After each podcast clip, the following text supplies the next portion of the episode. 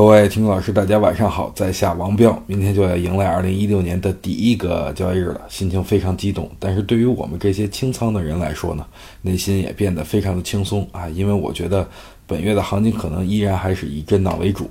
因为本月解禁市值达到四千零二十五亿，秒杀二零一六年所有的月份。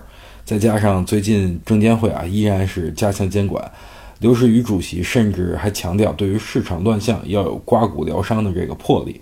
对于重大资产重组、高送转等敏感事项，每单必核查。这么一来，游资可能会暂时的在场外观望。虽然我觉得一月份可能会跌，但是我比较看好二月以后的行情。